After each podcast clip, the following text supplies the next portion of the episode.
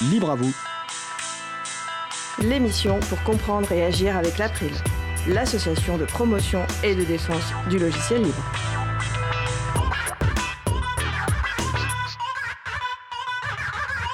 Bonjour à toutes, bonjour à tous, vous êtes sur la radio Cause Commune 93.1 en Ile-de-France et partout dans le monde sur le site causecommune.fm. La radio dispose d'un web chat, donc utilisez votre navigateur libre préféré. Rendez-vous sur le site de la radio, causecommune.fm, et vous pouvez nous rejoindre sur le salon dédié à l'émission. Nous sommes mardi 14 mai 2019, nous diffusons en direct, mais vous écoutez peut-être une rediffusion ou un podcast. Soyez les bienvenus pour cette nouvelle édition de Libre à vous, l'émission pour comprendre et agir avec l'April, l'association de promotion et de défense du logiciel libre. Je suis Frédéric Couchet, le délégué général de l'April. Donc le site web de l'association, euh, c'est april.org. y retrouverez une page consacrée à cette émission avec les références qui seront citées pendant l'émission, les pauses musicales et toute information utile. N'hésitez pas aussi à nous faire des retours pour nous indiquer ce qui vous a plu, mais également les points d'amélioration. Nous vous souhaitons une excellente écoute. Alors nous allons passer maintenant au programme de l'émission. Nous allons commencer dans quelques secondes par une chronique de Xavier Berne, qui est journaliste pour le magazine d'enquête et d'actualité Next Impact. Donc normalement Xavier est avec nous par téléphone. Bonjour Xavier. Oui, je suis là. Ok, bon, on se retrouve dans quelques secondes. Euh, d'ici une quinzaine de minutes, notre sujet principal portera sur le métier du développement logiciel libre avec nos invités Katia Aresti, ingénieur logiciel chez Red Hat, et Emmanuel Raviard, développeur logiciel libre. Nous les retrouverons tout à l'heure. En fin d'émission, nous aurons également une interview de Philippe Borel, qui est réalisateur du documentaire Internet ou la révolution du partage, qui est la version courte du film La bataille du libre, actuellement diffusé dans certaines salles et également sur Arte. Et à la réalisation, ma collègue Isabelle Vanier avec le soutien de Patrick Creusot. Bonjour Isa, bonjour Patrick. Alors tout de suite place au premier sujet. Donc nous allons commencer par la nouvelle chronique donc de Xavier Berne. Donc Xavier est journaliste pour le site d'enquête et d'actualité Next Impact, donc nextimpact.com. Donc rebonjour Xavier. Bonjour. Alors, la chronique du jour, aujourd'hui, tu veux nous faire un bilan de Mounir Majoubi, ancien secrétaire d'État chargé du numérique. Euh, qui a été, entre guillemets, débarqué du gouvernement euh, fin mars pour vivre de nouvelles aventures. Alors ce bilan? Eh bien ce bilan, euh, il me semble qu'il est assez maigre. en ce sens que Mounir Majoubi n'a fait porter aucun texte devant le Parlement. Euh, il est bien intervenu sur, certains textes comme le projet de loi RGPD, mais il n'a pas vraiment été en première ligne, il n'a pas euh, élaboré euh, tout un projet de loi, comme ce fut le cas par exemple pour Axel Lemaire, qui était en fait secrétaire d'État au numérique sous François Hollande et qui avait en fait soutenu son projet de loi pour une république numérique en 2016. Ensuite, si on va sur, euh, sur certains de ces dossiers clés, comme la taxation des géants du numérique, euh, l'échec est assez patent. La France a tout simplement échoué à imposer son, projet à l'échelon euh, européen et s'apprête du coup à légiférer au niveau national. autre dossier clé, la dématérialisation des services publics. Rappelons que c'est Mounir Majoubi qui était aux manettes lorsqu'a été enclenchée en fait la, la, la, dématérialisation pardon, à marche plus ou moins forcée euh, des cartes grises. Euh, Souvenez-vous un petit peu de tous ces ratés qu'il y avait eu il y a à peu près un an et demi euh, autour du site de la FDF sur d'autres sujets comme la transparence ou ce que certains appellent l'open data, sur les questions d'éducation numérique ou même sur le fichier test. Il n'y a malheureusement pas grand-chose à inscrire dans le, dans le bilan de Mounir Majoubi. Alors qu'à sa nomination, en fait, en mai 2017, certains avaient beaucoup d'espoir. On avait là quelqu'un qui était jeune, qui avait un profil de start-upper, qui connaissait donc a priori plutôt bien ses dossiers. Euh, Majoubi s'était mobilisé euh, en tant que président du Conseil national du numérique contre le fameux fichier TES, euh, était plutôt favorable au logiciel libre, etc. du coup, aujourd'hui, beaucoup de gens ont tendance à regarder en fait ce qu'il n'a pas fait, voire même ce qu'il a défait. et en l'occurrence, il a notamment réussi à flinguer le Conseil national du numérique, hein, dont il venait à peine de quitter les rangs, euh, puisque rappelez-vous, c'était à la fin de l'année 2017, euh, psychodrame autour de la nomination de certains membres du CNUM, dont Mounir Majoubi ne veut pas. Euh, tous les membres font bloc autour de leur présidente et démissionnent collectivement. il faudra attendre plusieurs mois, le mois de mai en l'occurrence, pour que finalement de nouveaux membres soient désignés. autant dire que l'indépendance de l'institution en a pris un sacré coup.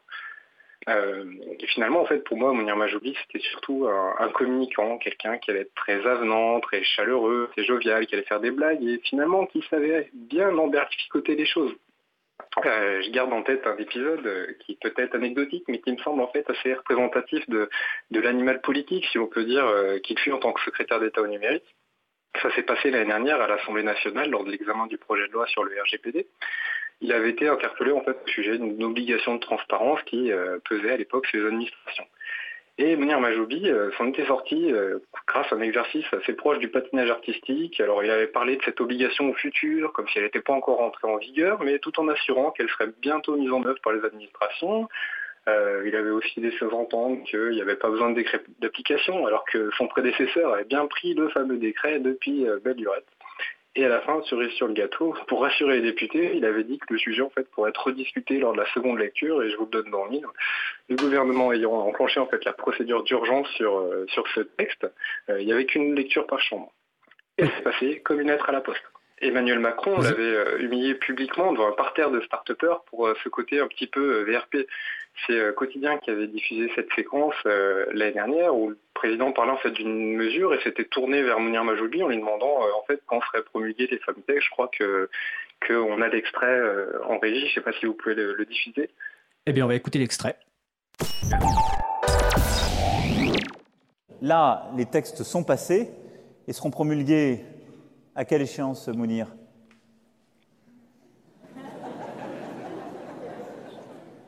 Ce sont des esprits pratiques, donc il faut une date précise.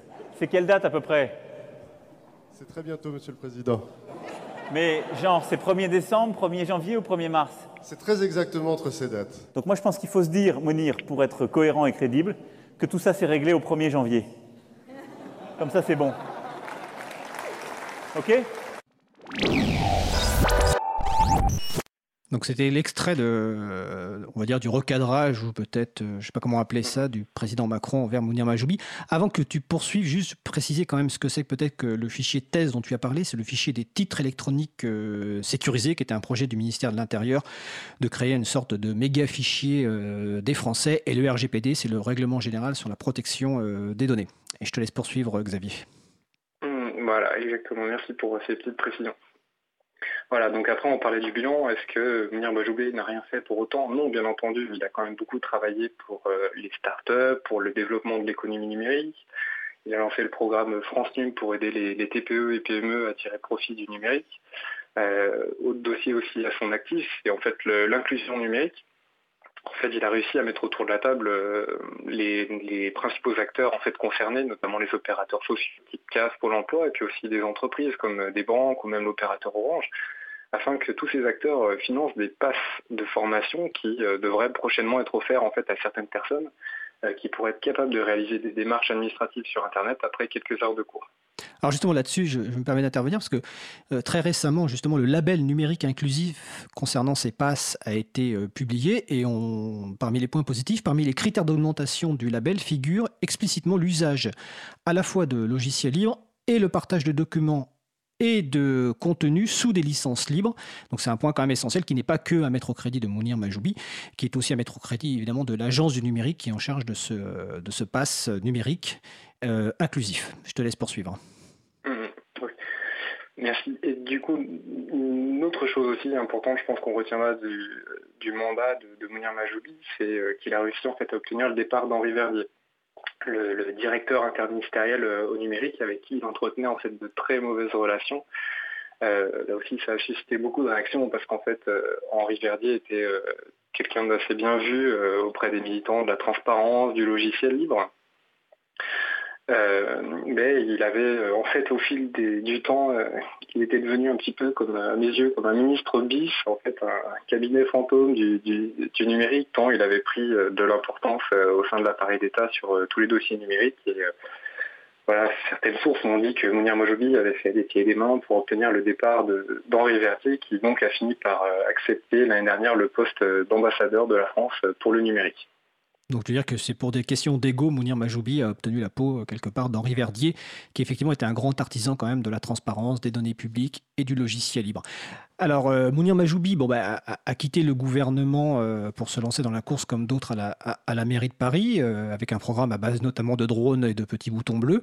donc, il y a un successeur qui s'appelle Cédric O. À quoi doit-on s'attendre avec son successeur? Les priorités sont, semblables. Hein. Ça reste très axé sur l'économie numérique, les startups. et puis ensuite, c'est des questions de, priorité en termes de régulation des, grandes plateformes. On va bientôt entamer l'examen à l'Assemblée nationale de la proposition de loi Avia sur les contenus haineux sur Internet. Euh, et enfin, autre gros chantier, comme Mounir Majoubi, ça reste sur la dématérialisation des services publics, puisque Emmanuel Macron s'est engagé en fait durant sa campagne à dématérialiser euh, l'ensemble des, services, euh, des démarches administratives, pardon, d'ici à la fin de son quinquennat. néanmoins, on va dire que ces tricots sont pour l'instant plutôt discrets, en tout cas plus discrets que Mounir Majoubi. Alors c'est peut-être le temps qu'il enfile son, son nouveau costume, puisqu'il officiait jusque-là dans l'ombre et était conseiller d'Emmanuel Macron on va dire que les prochains mois permettront de voir comment les choses évoluent, mais a priori, il n'y aura pas de, de grands changements. D'accord, oui. Comme tu le dis, Cédrico vient d'être récemment nommé, donc attendons de le juger sur les faits. Euh, juste un petit point d'actualité, euh, comme tu as dû le voir, euh, l'un des documents les plus attendus concernant le logiciel libre dans l'administration, le fameux socle interministériel des logiciels libres, c'est-à-dire en fait cette liste de logiciels libres recommandés dans l'administration pour les utiliser de façon coordonnée, va enfin d'être publié il y a quelques jours. Donc vous retrouvez la, référence sur le site de l'April. C'était une, une, des demandes d'ailleurs de l'April à Cédric O, nouveau secrétaire d'État en charge du numérique. La deuxième demande concerne la publication bah, de la feuille de route euh, de la nouvelle DINSIC, entre guillemets. Comme tu l'as dit, euh, Henri Verdier est parti, il y a un remplaçant. Et euh, dans un des articles que tu as d'ailleurs, je crois, rédigé sur Next Impact, une interview de ce nouveau directeur, les, réponses n'étaient pas forcément trop en faveur des données publiques et du logiciel libre. Donc on aimerait bien savoir où cette DINSIC va, avec notamment la publication de, de la feuille de route. Effectivement, c'est le moins qu'on puisse dire. Et puis cette feuille de route avait plutôt été, on m'avait laissé entendre qu'elle paraîtrait plutôt au mois d'avril. Je ne sais pas après si le, départ de Mounir Majoubi aussi peut-être un petit peu euh, contrarié ces plans-là, mais du coup on est toujours en attente et voilà, il n'y a pas beaucoup de communication côté d'Indic.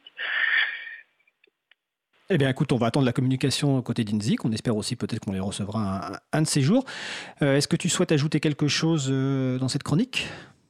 Non, ça me semble, qu'on a fait le tour, merci. Bah écoute, euh, merci Xavier, puis évidemment on va voir comment évoluent les, choses avec euh, ce nouveau secrétaire d'État et aussi au niveau de la, de DINSIC, donc un peu la direction informatique euh, de l'État. Xavier, je te remercie, on se retrouve le mois prochain pour la prochaine chronique et je te souhaite de passer une agréable fin de journée. Merci, bonne émission, au revoir. Au revoir, à bientôt. Alors nous allons faire une pause musicale, c'est Another Happy Ukulele Song par Alex Nekita et on se retrouve juste après.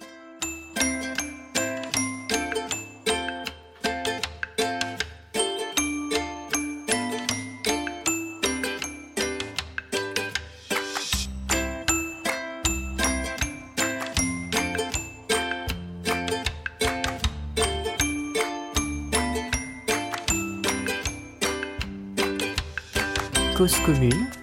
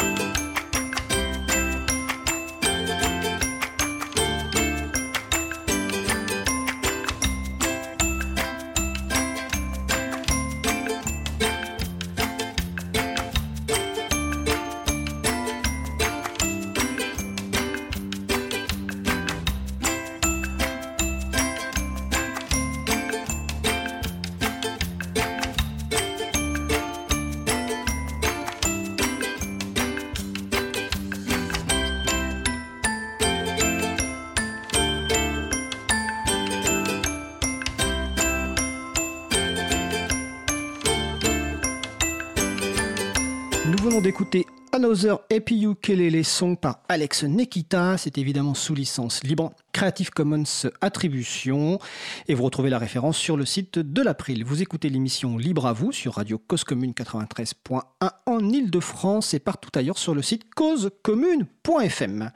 Alors, nous allons aborder notre sujet principal qui va porter sur le métier du développement logiciel libre avec nos deux invités. D'abord, Katia Aresti, ingénieure logiciel chez Red Hat. Bonjour Katia. Bonjour.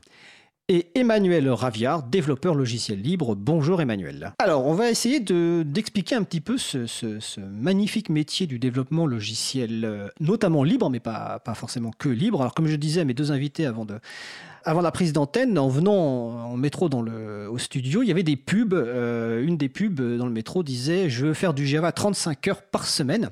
Alors c'est pour un site dont je me souviens plus exactement du nom, mais c'est un site qui sans doute fait des formations autour d'un langage de programmation qui s'appelle euh, Java. Donc comme quoi finalement ce métier de développeur doit et de développeuse doit attirer du monde. Donc euh, voilà, je trouvais ça marrant, surtout d'autant plus que Katia Aresti est une spécialiste euh, Java si je me souviens bien. Donc voilà, on va essayer d'expliquer un petit peu ça. Ma première question va être relativement simple pour le, les deux personnes. C'est bah déjà vous présenter votre parcours, d'où vous venez? Pour, pour Emmanuel Ravard, ne pas faire tout son parcours depuis le début. Mais, mais de voilà, d'où vous venez euh, et où vous êtes aujourd'hui? Parce que voilà, donc euh, peut-être Katia Aresti qui est développeur actuellement, ingénieur développeur chez Red Hat. Euh, bah moi, ça fait 14 ans presque. Je travaille de manière professionnelle en tant que développeuse. j'ai fait mes études en Espagne, au Pays Basque espagnol, ingénieur en informatique, 5 ans. Et après, j'ai travaillé 3 ans à Madrid pour une grosse SS2I, société de service appelée Sopra Group, euh, qui est française et qui, du coup, avec euh, cette boîte, j'ai fait une mutation à Paris.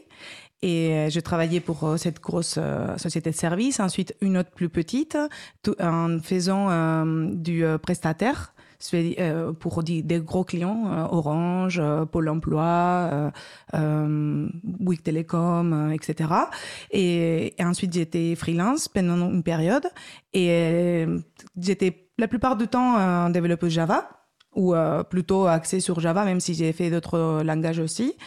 Et euh, depuis deux ans, je travaille chez Red Hat, qui est euh, une boîte internationale qui développe des produits open source, libre en fait, dont le code source du produit est disponible et accessible pour tout le monde et il monétise comme ça. Et moi, je travaille pour une équipe en développant un produit depuis deux ans. Et voilà, c'est ça, c'est ce que je fais euh, pendant les dernières 15 ans, 14 ans. D'accord. Emmanuel Raviard donc euh, voilà, j'ai fait euh, assez vite. En 97, j'ai créé une première société de logiciels libres qui avait la particularité d'être détenu par les, qui a la particularité d'être détenu par ses salariés avec égalité de salaire. En 2001, j'en ai créé une autre sur le même principe, entre ouvert. Après, j'ai créé un réseau d'entreprises sur ce principe-là qui s'appelait Libre qui s'appelle Libre Entreprise et dont Frédéric, tu portes le t-shirt. Le, euh, bon, après ça, j'ai un peu travaillé en, pour la Caisse des dépôts, puis euh, je suis rentré à Etalab en tant que développeur, où on a développé le nouveau DataGouv en 2013. Après, j'ai travaillé sur le logiciel libre OpenFisca et euh, bon, de, de fil en aiguille, j'ai créé, enfin non, pardon, je suis, je me suis retrouvé par, erreur, euh, enfin par un malentendu plutôt, directeur de campagne puis assistant parlementaire avant maintenant de retourner à mes amours sur le développement. Alors merci pour cette présentation. Déjà un point essentiel, c'est que c'est sur la durée c'est que vous faites du développement logiciel libre depuis des années, alors que pour beaucoup de gens, euh, c'est souvent une étape avant une autre activité. Donc ça, c'est déjà un point essentiel pour les personnes qui nous écoutent, c'est que le métier de développement logiciel libre peut être un métier sur la durée, qu'on peut y trouver du plaisir sur la durée. Deuxième question, comment vous définiriez euh, en une phrase ou deux le, développement logiciel? Si euh, vous êtes dans une soirée et euh, voilà, vous rencontrez des gens et au lieu de dire que vous faites de l'informatique, qui est très générique, si vous devez expliquer ce que c'est quoi le développement logiciel en quelques mots? Est-ce que, est que, vous parliez de langage de programmation et comment vous essayez de, faire comprendre ce que c'est que le développement logiciel? Qui veut commencer? Mmh, Moi, je peux commencer. Bah, moi, je dirais que déjà, c'est un métier qui est assez créatif et en même temps euh, assez euh, il faut trouver des solutions aux, problèmes. Et au quotidien, ce que je fais, c'est de passer du temps à écrire sur un éditeur, un langage que l'ordinateur va comprendre. Et grâce à ce que j'ai écrit, bah, je vais construire à peu près tout ce qu'on peut imaginer aujourd'hui pour euh, qu'on utilise dans notre ordinateur, euh, qu'on utilise euh, dans notre appareil mobile, un peu partout en fait. Il y a des logiciels que quand on a besoin d'envoyer un texto, ça c'est quelque chose qui a été écrit par quelqu'un et donc ça, moi, ce que je fais. après, par rapport au côté libre, moi, ce que j'ai fait, c'est surtout construire des choses ou des applications, par exemple, le site de Pôle Emploi. Euh, qui était construite à base de, logiciels libres ou euh, open source plutôt, qui dans le code source. Mais après, le code de Pôle emploi est fermé. Je veux dire, n'importe lequel, il peut pas voir euh, comment ça a été développé. Ça, c'est un truc. Mais après, aujourd'hui, je fais des, des, codes. Du coup, ce que je fais, mon travail est complètement disponible. Euh, on peut voir euh, tout le jour ce que je fais, en fait. D'accord. Alors, on reviendra justement tout à l'heure dans la discussion sur cette évolution, notamment euh, te mm. concernant d'un passage au, logiciel libre. Peut-être que ça a changé en termes de développement, parce que mm. forcément, on ne développe pas de la même façon quand on fait du logiciel propriétaire ou du logiciel libre. Emmanuel, toi, comment tu présenterais ça? Alors je le présente pas souvent, mais euh, si je le présenterai là maintenant, à très peu de soirées, c'est ça? Oui, je vais à très peu de soirées parce que justement je suis développeur et donc j'ai pas le temps d'aller dans les soirées. Donc toi les 35 heures c'est plus que voilà, c'est 35 heures. Euh, euh, bon, c'est un et non en fait c'est être développeur c'est au début c'était écrire des mots dans un langage simplifié et avec ces mots dans un langage simplifié progressivement construire des phrases et tout et en fait chaque, chaque fois moi j'assimile plutôt ces phrases à des briques comme quand on construit une maison sauf que chacune de ces briques a une forme différente et que comme la on construit un, Lego aussi construit un Lego. et que, hein, Mais simplement, chaque, chaque brique a une forme différente et donc elle a, elle a, un impact sur le reste de, elle peut avoir un impact sur le reste de la maison. Donc euh, c'est, c'est en ça que c'est un peu bizarre le logiciel parce que c'est quelque chose où chaque acte peut avoir de l'importance euh, plus tard. Voilà. Donc je sais pas si c'est un, voilà. Ah si, ce que je voulais dire de plus, c'est que bon, jusqu'à présent, c'était souvent écrire des mots et maintenant c'est beaucoup, beaucoup réutiliser des phrases écrites par d'autres ou des blocs montés par d'autres. Voilà. Ça, c'est une remarque effectivement intéressante, c'est que quand vous avez commencé le développement, il y avait effectivement peut-être moins de briques ah, Il n'y a rien qui existait. Il rien qui existait, voilà. Et quand on parle donc de langage de programmation, quand je faisais l'introduction tout à l'heure sur Java, alors on va pas, on va pas être du tout technique être aujourd'hui. Hein. J'ai cité Java parce que j'ai vu la pub et que Katia est une spécialiste Java. Un langage de programmation, en gros, c'est une grammaire, un vocabulaire qui permet d'écrire effectivement donc du code informatique qui va euh, permettre avec à partir de briques de gérer une maison, de gérer un téléphone, de gérer un site pour emploi. Et, et finalement, c'est accessible à toute personne en fait. C'est-à-dire que c'est un apprentissage qui demande aucune, on va dire, euh, caractéristique particulière. Ou plutôt, comment vous, vous êtes venu à l'informatique, d'ailleurs, justement? Euh, moi, j'ai un parcours euh, assez classique parce que j'ai fait une école d'ingénieur et donc en informatique, mais ce n'est pas le seul parcours possible. là, aujourd'hui, il existe énormément de formations dans lesquelles des personnes qui, par exemple, travaillent mais qui envisagent un changement, euh, qui peuvent pendant 3-4 mois se former au lieu de faire une école d'ingé de 5, euh, de 5 ans. Il y a énormément de ressources online. Et du coup, en fait, euh, comment commencer, comment on peut commencer à coder, bah, c'est vraiment en allant euh, à un site, chercher le langage euh, par Java ou euh, JavaScript. Ou, D'ailleurs, JavaScript, c'est pas mal parce que c'est quelque chose qu'on voit visuellement dans le navigateur. du coup, ça donne tout de suite un retour sur ce qu'on code. Et, et puis après, commencer en fait avec un petit truc. à, apprendre les bases de bah, si j'écris ça, ce que ça donne, etc. Donc, mais moi, j'ai fait un parcours assez classique. donc, assez, ouais, voilà. Emmanuel Alors moi, je me suis lancé dans l'informatique parce que quand je, enfin, j'étais en quatrième, donc, mais quand je voulais vraiment faire, je voulais faire de l'intelligence artificielle. Je voulais créer un ordinateur euh, qui se comprenne, qui se comporte comme un humain. Voilà. Et donc c'est comme ça que je me suis intéressé à l'informatique. Que dire de plus? Non, rien. Donc en fait, toi, tu t'es intéressé à l'informatique finalement relativement ah bah, jeune. jeune, oui, oui. C'était euh, au détriment de mes études d'ailleurs, ce qui m'a fait d'ailleurs rater quelques études. voilà. Et, et, bon, et après, je suis retombé. J'ai fait un UT d'informatique où en fait, j'avais tout appris avant, mais l'UT d'informatique m'a permis de stabiliser un peu mes, mes connaissances théoriques. D'accord.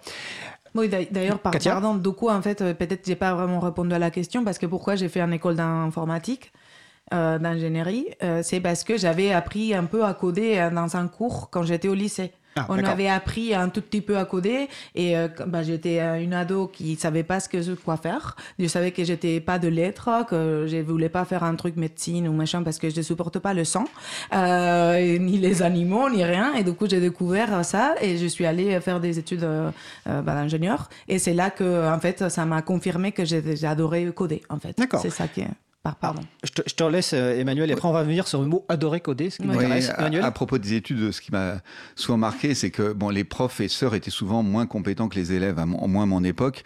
Et c'est c'est encore quelque chose qu'on retrouve dans les apprentissages d'informatique maintenant. C'est-à-dire qu'il y a de bonnes écoles d'informatique comme Epitech ou 42, où ce sont les élèves eux-mêmes qui apprennent aux autres élèves, euh, qui se forment eux-mêmes et qui, enfin voilà, il faut. C'est un. L'informatique est un- une technique où on peut apprendre par soi-même en, en galérant beaucoup euh, et sans forcément beaucoup En de. passant des heures. en passant beaucoup d'heures et sans forcément avoir beaucoup de personnes pour t'enseigner. Alors, je, outre les écoles, il y a aussi certaines universités. Je vais citer l'université Paris 8 où j'ai appris l'informatique justement euh, plutôt le- la nuit que le jour et où il y, a, il y a une forte entraide. Mais je vais revenir sur le terme euh, adorer cette activité de, de- de code. Quelle satisfaction, quel plaisir trouvez-vous à faire du développement logiciel et à continuer à en faire aujourd'hui Alors que, comme je l'ai dit en introduction, il y a beaucoup de gens pour qui le développement logiciel est une étape dans une carrière d'informatique avant de devenir chef de projet ou autre. Donc voilà, quels sont vos plaisirs que vous retrouvez? Alors, euh, le, grand, le grand avantage d'un ordinateur, c'est que quand on sait programmer, même un peu, l'ordinateur vous obéit. Donc ça, c'est par rapport aux êtres humains, c'est un bonheur incommensurable. Voilà. Donc c'est, c'est, euh, non, mais c'est une vraie, c'est une, une des vraies satisfactions qu'on a, c'est qu'on a l'impression d'avoir un outil surpuissant entre les mains et qu'on arrive à lui faire faire des choses. Voilà, ça c'est un, des vrais plaisirs que j'ai toujours avec l'ordinateur, c'est-à-dire euh, arriver à lui faire faire des choses que j'ai envie qu'il fasse. D'accord. Voilà, c'est pour moi donc un outil qui me permet de, de mettre en, pratique certaines choses que j'ai envie de faire. Katia? Euh, moi, c'est vraiment euh, le côté euh, euh, qu'on est en train de construire euh, des choses euh, potentiellement utiles, mais peut-être pas, mais au moins ça peut être fun en fait. Une appli euh, mobile euh, qui juste fait des photos euh, euh, rigolotes, c'est déjà quelque chose qui est marrant. Euh, donc euh, le fait de pouvoir vraiment euh, faire des choses qui aident euh, euh, au quotidien, euh, construit par moi-même. Euh, moi, j'ai joué beaucoup au Lego quand j'étais petite et euh, peut-être ça a structuré comme ça mon cerveau aussi pour aimer ça. Et c'est le côté, les mélanges euh, scientifiques à peu près, un peu avec le côté créatif et la satisfaction de faire avancer les choses et de quand ça marche euh, et euh, voilà et que tu passes beaucoup de temps et, et c'était très riche euh, et puis que c'est pas un métier contrairement à ce qu'on pense assez individuel mais c'est très collectif parce qu'on doit souvent travailler avec les autres apprendre à coder avec les autres et justement souvent les plus gros problèmes viennent plus des gens que des, de la machine en fait. C'est vraiment le fait de travailler avec les gens. Mais donc c'est un métier assez social il y a énormément de soirées, des, choses justement pour qu'on apprenne tous ensemble et tout ça. Donc c'est tout l'ensemble qui me plaît en fait. D'accord. Alors, par rapport à ça, dans la préparation de l'émission, un mot est revenu un moment, c'est le mot d'artisan. Euh, alors, je crois que Emmanuel Ravert, tu te revendiques comme artisan logiciel libre. Pourquoi ce terme artisan? Alors l'expression vient pas de moi, mais elle vient surtout de Rodolphe Quai-de-Ville, qui est un ancien collègue commun. Euh, voilà, donc ce- ce- je me retrouve totalement dans ce mot artisan parce qu'en fait, le, on a beaucoup, longtemps pensé que l'industrie du logiciel était une industrie et que, euh, enfin, notamment, euh, enfin, que si, par exemple, on prenait une armée de singes et qu'on les mettait à coder un langage, à un programme, ils arriveraient à coder un langage. Euh, ça, c'était un peu la théorie du langage Java. Enfin, c'est pour lancer un petit troll à ma collègue Ouais. de gauche. ah, non, mais dans les années 90, il y avait, il y avait un peu ce fond-là. Euh, bien sûr, on en est revenu. Et en fait, non, comme je le disais, un, logiciel, c'est un ensemble de briques avec toutes des formes différentes. Et euh, en, fait, dans, je considère qu'on n'est jamais un bon informaticien. On peut juste essayer d'être d'être un peu moins mauvais que les, avec le temps et de s'améliorer, parce que chaque, euh, c'est très, c'est, il n'y a pas de vraie standardisation. Enfin, on peut faire des choses. Bien sûr, on essaie de réutiliser des choses existantes, des choses comme ça, mais chaque petite décision peut avoir un, imp- un impact énorme sur sur la suite du logiciel un ou deux ans après. Donc c'est c'est c'est vraiment on est dans un truc où il faut euh, L'expérience. aimer son métier, le ouais, accepter de de revenir en arrière, de voilà. Enfin c'est et donc c'est vraiment pour moi comme un faire un beau meuble, comme faire c'est de l'artisanat. Voilà. Et est-ce que c'est le parallèle aussi par- Tu parles d'industrie. euh, si on pense à un avion, pour faire un avion, il faut euh, des centaines. euh, Enfin, un individu seul, une personne seule ne peut pas construire un avion, alors qu'une personne seule peut construire quelque part un logiciel. Mm. Mais d'un autre côté, en fait, artisanat ne veut pas dire forcément isolement, parce que dans le cadre du logiciel, on travaille avec des briques, comme vous l'avez dit tout à l'heure, qui ont été écrites par d'autres, et on peut aussi travailler, alors notamment dans le cadre du logiciel libre, avec des autres développeurs et développeuses qui travaillent sur les mêmes codes ou sur des codes dont on dépend. Oui, c'est ce qui a beaucoup changé dans le métier d'informaticien ces dernières années, c'est que dans les années 80-90, quand tu avais un problème, tu cherchais pendant des mois, tu étais tout seul, mais vraiment tout seul. Donc il n'y avait pas vraiment de relations sociales. Enfin, c'était euh, et là maintenant avec l'essor d'Internet et autre chose, euh, les, problèmes pour les résoudre, tu mets à peu près 30 secondes. Euh, enfin, on n'est plus sur des recherches d'un mois ou deux mois comme ça m'arrivait à l'époque, rien que pour résoudre un petit problème. Maintenant, tu poses la question sur un moteur de recherche et on te répond sans, sans doute avec une réponse qui te fait comprendre ta question. Le voilà donc ça et, donc et, c'est vrai que avec tous les maintenant comme on réutilise de plus en plus donc de, composants existants, euh, comme on est dans des logiciels qui sont de plus en plus des assemblages et autre chose, eh ben on est en fait le métier de logiciel de développeur de logiciel est devenu extrêmement social comme le disait ma voisine. Et sur cette notion donc euh, Katia euh, d'artisanat ou d'industrie parce que Red Hat c'est pas de l'artisanat quelque part, c'est, on va dire que c'est l'un des industriels du logiciel entre guillemets. Est-ce que toi tu te reconnais dans cette définition, en tout cas dans ce mot d'artisanat, ou est-ce que tu tu te reconnais pas? Euh, oui et non. En fait, je me reconnais euh, dans le cas, dans le sens où euh, c'est un métier qui qui euh, s'apprend, qui s'améliore à la force de faire et de faire et qu'on devienne euh, meilleur euh, comme ça et qu'il y a des, toujours des, mises en, des, des, remises en question, des nouvelles techniques à prendre. donc c'est quelque chose que vraiment ça, ça c'est perfection avec avec le temps. mais après, je considère que c'est une industrie aussi d'ailleurs très grande et qui bouge beaucoup d'argent euh, justement.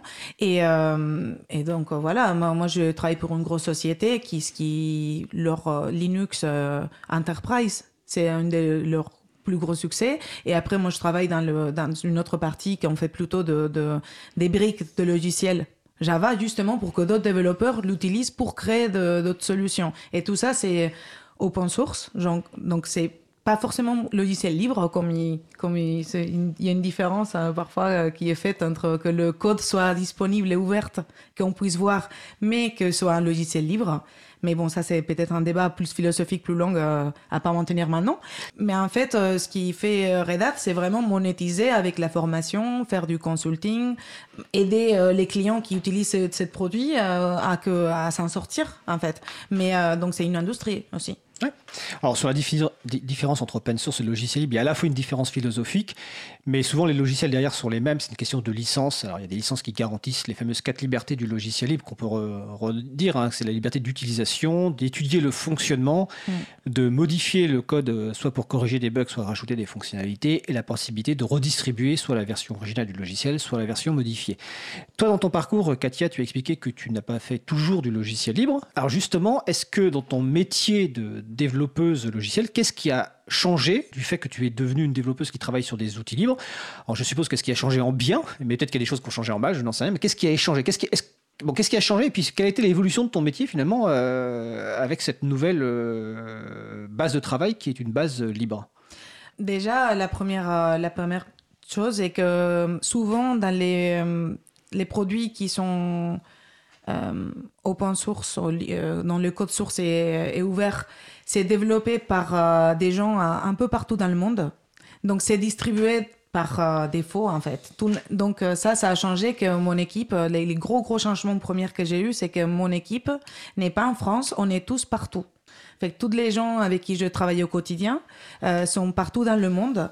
Mais par contre, on travaille en équipe, on, on, on, prend des décisions ensemble, on est tout le temps connectés, mais pas forcément à parler mais un écrit, un chat euh, et tout ça. Donc ça, c'est un gros, gros changement que ça a fait. Euh, après, ça m'a aussi... Euh, j'adore le fait que tout le monde puisse voir et contribuer à, ce que j'ai fait et porter un jugement qui soit ouvert qui soit voilà, que tout le monde puisse voir ce que je fais vraiment. Ah, ça, justement, c'est une question. Ça ne t'a jamais bloqué potentiellement de te dire justement qu'en publiant logiciel libre, donc de façon totalement publique, n'importe quelle personne pourrait regarder ton code éventuellement le commenter, éventuellement négativement? Est-ce que ça n'a jamais été un blocage pour bah, toi Si, si, si, a raison à commenter. En fait, moi, ce que je pense que c'est l'expérience qui m'a appris que le code, c'est pas moi. Les codes, c'est mon code. C'est, c'est les codes que j'ai fait, mais c'est pas moi. Si les codes, c'est de la merde, bah, c'est de la merde, quoi. Mais c'est bon.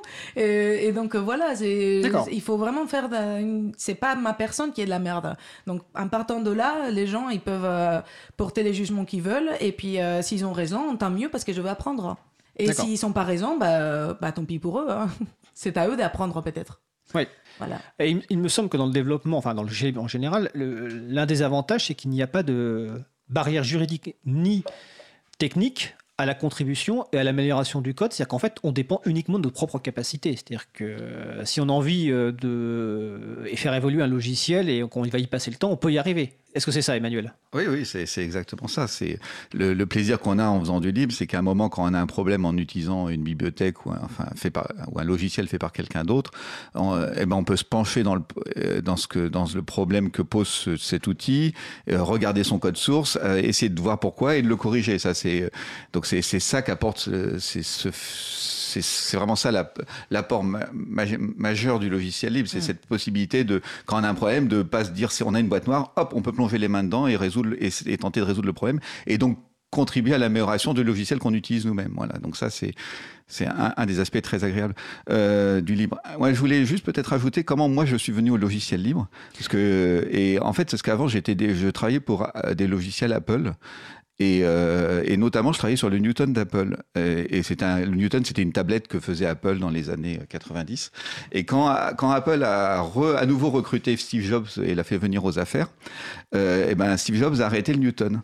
Et donc moi, moi qui avais commencé à faire une activité autour du Newton, je me suis retrouvé d'un coup sans, sans aucun débouché, aucun marché, aucun client. Et donc du jour au lendemain, euh, j'ai dû euh, dû trouver une autre activité. Je me suis dit plus jamais, plus jamais de ma vie, je dépendrai d'une décision fa- faite par d'autres. Voilà. Et c'est aussi pour ça que je. Donc à ce moment-là, j'avais le choix entre rapidement entre Java qui n'était pas encore libre et, les logiciels autour du noyau Linux et le, monde, de la, communauté GNU. Euh, voilà. Et donc à ce moment-là, je suis allé vers euh, Debian GNU Linux et enfin tous les outils libres. Mais c'était vrai et en me jurant que plus jamais je ne ferai de propriétaire. Voilà. C'est à cause d'Apple et de Steve Jobs. Est-ce que tu as tenu? Euh, alors non, j'ai de temps en temps j'ai eu des très petites digressions en, en raison de, contra- de, de contrats avec des boîtes, toutes choses comme ça, mais à chaque fois j'ai regretté. Donc euh, maintenant, oui, c'est euh, maintenant je tiens. C'est et je ne fais plus qu'autre chose que, que, que du livre. D'accord. Et la capacité de réutiliser son propre travail, je suppose que ça doit faire partie d'un- plaisir, parce que quand on fait du... Tout à l'heure, tu parlais d'une... que Tu avais travaillé, Katia, dans, dans une société de services euh, importante. Euh, normalement, bah, quand on développe un- un- un- du code pour un client, normalement, on ne peut pas le réutiliser pour un autre client dans le monde traditionnel, alors que dans le monde du logiciel libre, au contraire, on est plutôt encouragé à le faire. Donc je suppose que ça, c'est quand même une, une- une force incroyable de se dire que on a accès au travail passé qu'on a fait, qu'on peut le réutiliser, voire l'améliorer. Oui, après, ça, ça change, euh, ça bouge tellement vite. Là, bah, les machines, les, les, euh, les outils qu'on utilise pour coder et tout ça, ça, ça a tellement changé que franchement, parfois, tu es bien content de plus utiliser ce que tu as fait euh, il y a. Il y a cinq ans parce que c'est vraiment euh, il y a un nouveau truc qui est mieux en fait donc euh, ça bouge tellement vite que voilà mais euh, mais oui mais après euh, c'est euh, Alors justement, mm. ça, ça bouge tellement vite. Est-ce que c'est, j'ai l'impression que toi tu le vis de façon très très très joyeuse. Mm. Ça doit faire partie du- justement de ce plaisir, mais est-ce que est-ce que ça peut pas être un peu stressant quelque part de se dire que dans ce métier-là, on doit se remettre bah, tout le temps remettre son ouvrage sur le travail parce que ça évolue effectivement, comme tu dis, très très très rapidement? Bah, en fait, le truc est que les fondamentaux restent les mêmes. hein. Donc, euh, dès le moment que tu as les fondamentaux et que justement, un de nos forces, euh, et c'est pour ça que, euh, en revenant au truc d'artisanat et l'expérience, l'expérience fait que tu apprends à apprendre. Donc, tu apprends à apprendre, tu vas plus vite, les fondamentaux restent les mêmes, et euh, c'est juste qu'il faut après passer des heures. euh, Donc, ça, on est quand même habitué à, à faire ça, euh, et avec les années. Après, évidemment, euh, il faut aussi savoir lever les pieds et pas se pencher sur les nouveautés. euh, aux- les sirènes de marketing des nouvelles choses et juste vouloir tout casser parce que c'est mieux euh, euh, c'est mieux un nouveau logiciel ou je sais pas quoi en fait parfois c'est pas mieux forcément euh, voilà c'est Finalement, c'est un peu comme les langues naturelles, c'est-à-dire qu'apprendre une, première langue étrangère, c'est le plus compliqué. Mais ensuite, apprendre une deuxième langue étrangère, Oui, il y a les codes, bah, et que finalement, on, on- on s'y remet. Alors, euh, sur, le, sur le web chat de la radio dont j'ai parlé tout à l'heure, hein, qui est sur euh, on a une auditrice qui nous signale, donc c'est Marie-Odile, hein, qui s'occupe des transcriptions à l'April, qui, nous signale que, qui suggère à M. Emmanuel Raviard qu'il devrait parler avec le ministre de l'Éducation nationale euh, sur le terme de la confiance dans ce qu'on utilise, car ton exemple avec Apple était, euh, et les Newton donc était clair et parlant. Je précise que c'est en lien évidemment avec le projet de loi École pour la confiance dont je parlerai en fin d'émission. Ah, j'ai une petite question, euh, c'est une remarque de Marie-Odile qui rajoute remettre son ouvrage sur le métier n'empêche pas de vieillir. Comment on vieillit dans le monde Alors- Et on fera une pause musicale après. Comment on vieillit dans le monde du développement logiciel Effectivement, tiens, c'est une question intéressante ça. Est-ce que ça permet de garder le cerveau encore toujours actif? Est-ce que- est-ce qu'on n'a pas peur d'être dépassé par la, la- la jeunesse qui... Alors toi, Emmanuel, tu as commencé en quatrième, mais aujourd'hui, avec tous les codes disponibles, avec toutes les écoles, et quand on voit le- les initiatives autour de la- l'apprentissage du code, on peut se dire que les petits jeunes qui débarquent, ils, ils vont vous bouffer, quoi. Alors, il y a, oui, il y a, euh, je- Emmanuel, et puis Euh, après. Il y a une époque, on disait, euh, il y a quelques deux décennies, on disait un développeur était fini avant 40 ans. Et donc, euh, moi, je vais t'embêter parce que j'allais bientôt atteindre la quarantaine et on me disait que finalement, j'aurais plus de métier. euh, voilà. Donc, c'est aussi une des raisons pour lesquelles j'avais créé mes propres boîtes de, de société de logiciels. C'était pour pouvoir être mon propre salarié. Euh, non, mais donc, en fait, non. euh, alors, l'avantage qu'on a en, en codant, enfin, en étant un peu un, un vieux, un vétéran, c'est que ben on a on a mis la main dans le cambouis dans beaucoup de problèmes, dans beaucoup de choses, donc on a toute une expérience. C'est vrai que c'est- les langages évoluent, enfin tout évolue, l'environnement évolue, s'enrichit, les, les connaissances s'accumulent, donc on a de plus en plus d'outils qui, qui font de plus en plus de choses. Mais le fait d'avoir euh, bah, d'avoir euh, assisté quasiment, de- enfin moi au début de la micro-informatique jusqu'à jusqu'à Internet maintenant, enfin jusqu'à au téléphone mobile et tout, bah, ça permet d'avoir des bases qui nous enfin qui aident vraiment euh, à, à bien comprendre les choses. Ça veut pas dire, je suis sûr que ça veut dire- les jeunes ont, une, ch- ont des atouts les- et nous, en plus anciens, on a aussi des atouts et c'est très complémentaire. Donc non, non, je me sens pas du tout dépassé. D'accord. Katia? Bah, je suis d'accord avec lui en fait. C'est comme euh, c'est comme dire ah, euh, t'as pas peur de perdre ton métier de médecin alors que t'es un chirurgien euh, que ça fait des années que tu fais des choses parce qu'il y a des petits jeunes qui viennent euh, à l'hôpital. Bah non, justement, tant mieux qu'ils viennent et que euh, on va travailler ensemble et on va essayer de faire des choses mieux. Donc euh, euh, non, D'accord. moi j'ai pas peur. Ah, on va faire une petite pause musicale. Nous allons écouter Blowout par Frankie Barbano et on se retrouve juste après.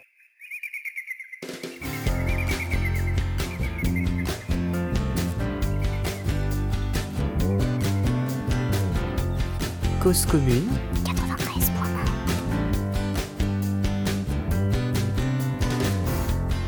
Every tender life seem to say goodbye. I can push your hands and make him understand. Life is like a tree, climb it with your teeth, rumbling on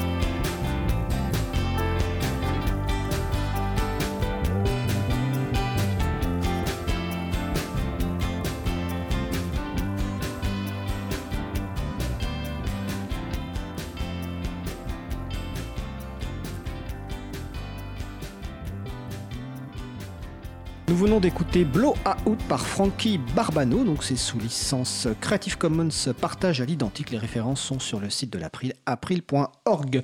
Vous écoutez toujours l'émission Libre à vous sur Radio Cause Commune 93.1 FM en Ile-de-France et partout ailleurs sur le site causecommune.fm. Nous poursuivons le sujet du développement logiciel libre avec Katia Aresti, ingénieur logiciel chez Red Hat, et Emmanuel Raviard, développeur euh, logiciel libre. Et nous allons poursuivre avec euh, bah, un, changement qui n'est pas récent, mais qui a sans doute radicalement changé euh, la façon de- de travailler sur le développement logiciel libre. C'est notamment bah, l'arrivée des, des, des forges logiciels il y a quelques années.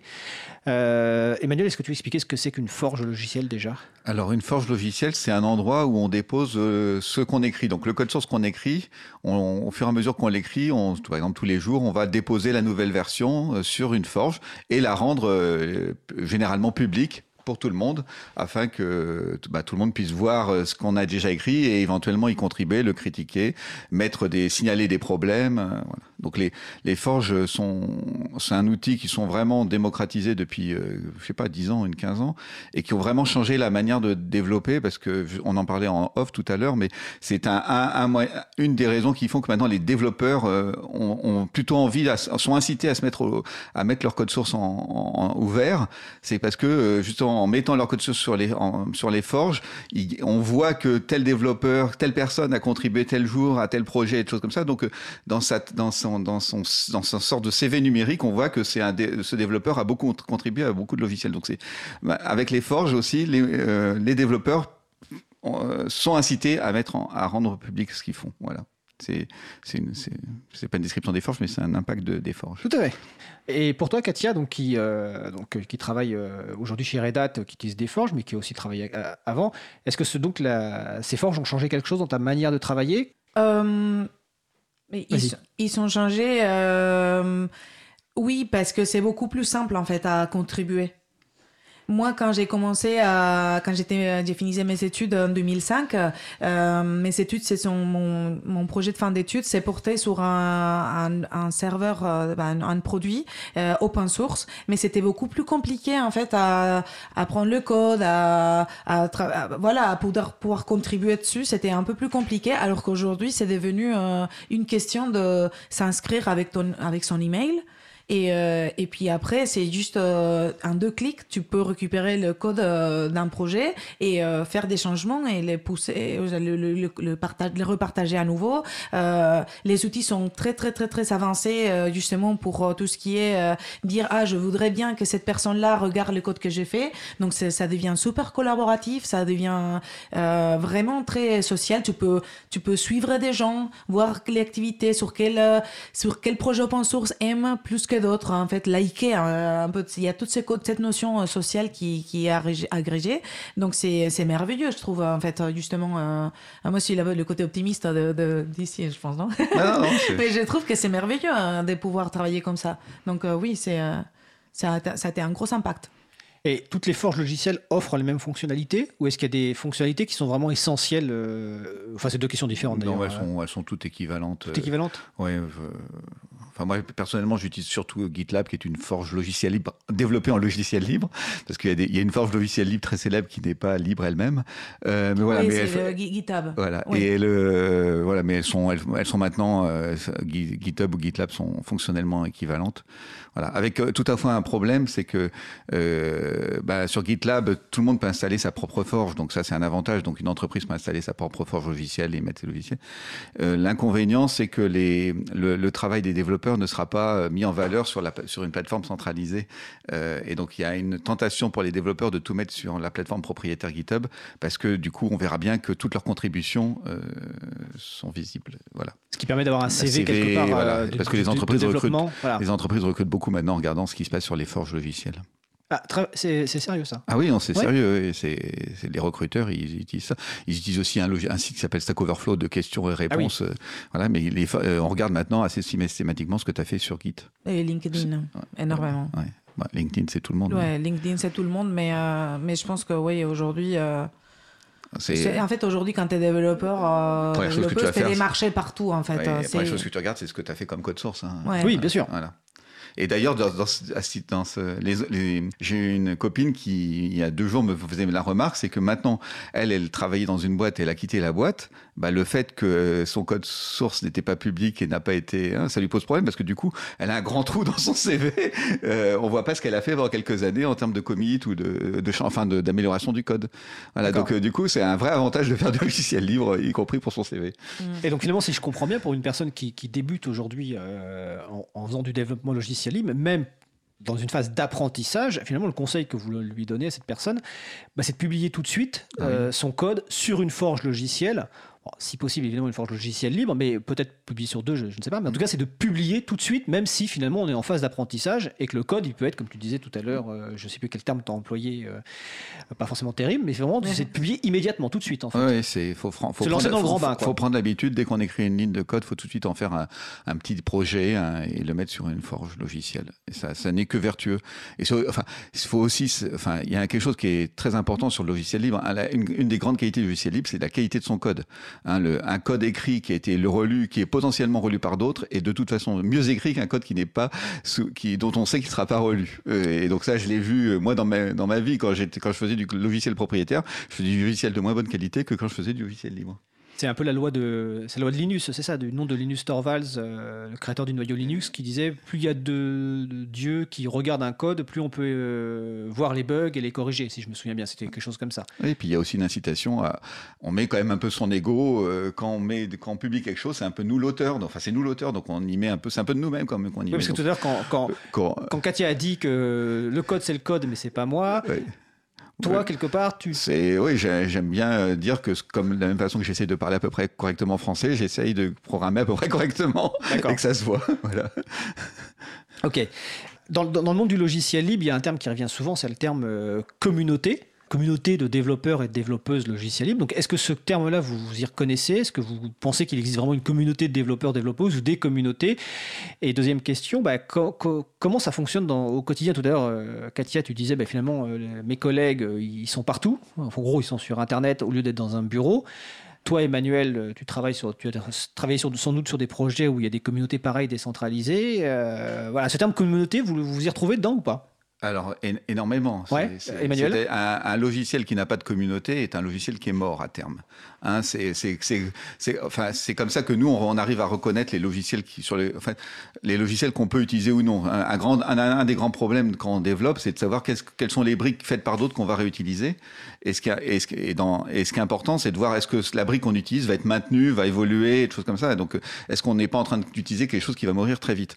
Et un, un des critères, c'est de voir est-ce que ce logiciel, il a suffisamment de développeurs Euh, Est-ce qu'il y a des gens qui le soutiennent? Est-ce qu'il y a des y a des équipes qui un peu le, font vivre et tout? C'est c'est ça une communauté. C'est tout un tas d'utilisateurs qui euh, utilisent le logiciel, qui, qui font des retours sur le logiciel, qui euh, et, et font de la pub pour, enfin, communiquent autour de ce logiciel et qui éventuellement contribuent à ce logiciel.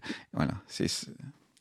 Oui, bah, c'est exactement ça. En fait, Euh, aujourd'hui, euh, euh, il y a souvent les mêmes produits, les mêmes projets qui font la même chose, et ça va justement, ça va, ça va contribuer beaucoup, savoir bah, qui l'utilise, quand, comment, et c'est par rapport à la communauté des, développeurs qui, sont autour qui va faire que tu choisisses un produit ou un autre, parce que justement, tu sais qu'il va être maintenu, qu'il va évoluer, qu'il va, qu'il va pas devenir obsolète tout de suite, euh, parce qu'en fait, si quelque chose devient obsolète, qui le maintient, qui, qui fait, qui fait vivre ça après, euh, potentiellement, tu vas devoir le changer et euh, bah c'est et c'est changer les choses, c'est pas facile. c'est pas, tu peux pas juste te, te débarrasser de quelque chose dans lequel tu t'es lié beaucoup. Mais après, en plus, aujourd'hui, au-delà de ça, il y a énormément de, de conférences, de meet-up, de, de, de- de- De des soirées, euh, des, des rencontres à Paris euh, et ailleurs, euh, de partout dans le monde, euh, justement pour se rassembler, pour euh, parler, pour euh, discuter et apprendre sur une technologie. Et ça, c'est, ça fait partie aussi de la communauté. Euh, Oui, c'est pas qu'une communauté virtuelle sur Non. Internet, enfin Non, virtuelle entre guillemets, sur Internet, mais c'est aussi des rencontres physiques. Voilà, des rencontres physiques. Moi, notamment, je suis euh, euh, une des, euh, des euh, organisatrices d'un meet-up or- orienté femmes.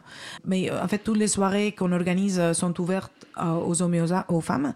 Mais euh, c'est vraiment pour mettre en avant le métier de développeuse et euh, attirer euh, la population féminine parce que c'est incroyable en fait ce qu'on fait et ce qu'on peut faire et que c'est pas un métier masculin du tout. Euh, D'ailleurs, j'y j'y crois pas au métier masculin ou féminin euh, du tout. Donc euh, déjà, mais c'est vraiment quelque chose qui est génial et donc pour mettre en avant les femmes euh, développeuses comme moi et d'autres techniques et attirer plusieurs euh, attirer plus de, de femmes à faire ce métier. Et, et ça, c'est quelque chose qu'on organise et, euh, et on fait des soirées techniques pour apprendre. euh, donc, c'est vraiment pas porté sur une technologie en particulier. Donc, euh, les côtés communauté, c'est beaucoup plus large que juste sur une technologie en particulier. Alors c'est Duchesse France, c'est ça Oui. euh, Donc sans eux, Duchesse. Alors je précise qu'on on consacrera une émission justement à ces, à- à ces sujets-là parce que c'est un sujet essentiel. Mais ça me fait venir une question, euh, donc là qui est vraiment pour Katia. Toi justement en tant que femme, est-ce que tu es vu différemment des développeurs euh, masculins, donc à la fois chez Red Hat ou sur les projets communautaires que tu participes Ou est-ce que c'est finalement, t'as t'as pas vu de différence? Euh, dans ma carrière, Dans ta carrière, ouais. Si, si, si, j'ai Ah. vu une différence quand même. si, si, j'ai vu une différence parce que, en plus, j'ai, j'ai- ça fait dix ans que je suis en France, mais et du coup, je me suis beaucoup améliorée en français, mais quand même, euh, au début, je parlais pas aussi bien qu'aujourd'hui. Et en fait, les, les, les gens étaient surpris que, en fait, le, la, priori est, t'es nul. La priori, c'est, elle est nulle. Et du coup, quand ils, d'un coup, ils se mettent à, à travailler avec moi et que bah, je suis pas aussi nulle que ça, que j'arrive à coder et à faire sortir le travail. attends, ce que tu veux dire, c'est que depuis l'a priori, c'est que t'es L'a nul. priori, l'a priori, non, souvent, l'a priori qu'on a les femmes est qu'on est nul.